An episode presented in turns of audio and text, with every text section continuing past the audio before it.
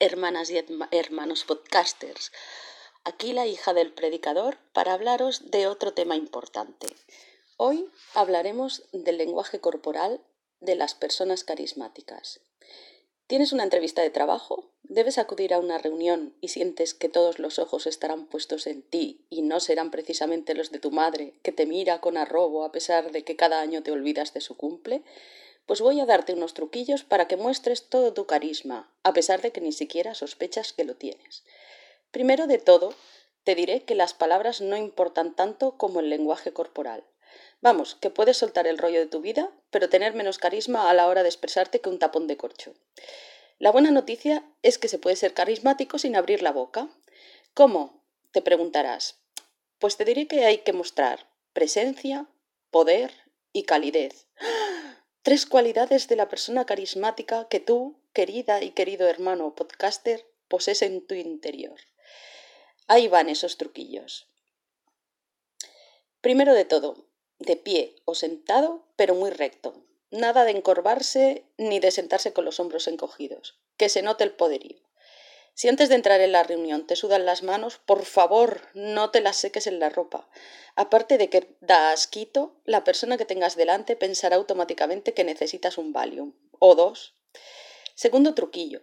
Mantén la cabeza en alto mirando directamente a los ojos de la persona a la que estás tratando. Eso demuestra confianza y seguridad. No se trata de taladrarle con la mirada, pero sí de mostrar interés. Tercer truquillo. Dominio de las expresiones faciales.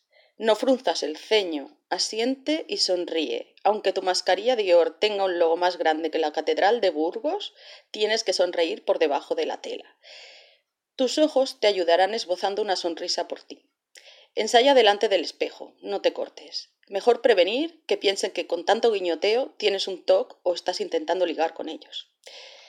Cuarto truquillo, la forma de caminar, muy importante. Entre presentarse como Robocop y un Gollum arrastrado por los abismos de Mordor, hay un término medio. Preséntate como si tuvieras un propósito en esta vida, aunque sea acabar con la entrevista o la reunión de una vez. Nada de moverse lentamente y sin rumbo. Es como si el aire te acompañara, la vida te acompañara. Oh, qué bonito. O si lo prefieres, tu abuela Paquita está ahí para susurrarte al oído que te los vas a meter en el bolsillo a todos. Quinto turquillo. Los pies han de señalar hacia las personas con las que te comunicas. Eso demuestra conexión. Pero si te pones nervioso, evita pisarle los juanetes a tu interlocutor, o se acordará de ti por algo más que tu carisma. Y bueno, hasta aquí algunos consejitos sobre cómo debería ser tu lenguaje corporal para mostrar carisma. Y recuerda que la práctica no lo es todo. Trabaja también tu actitud mental.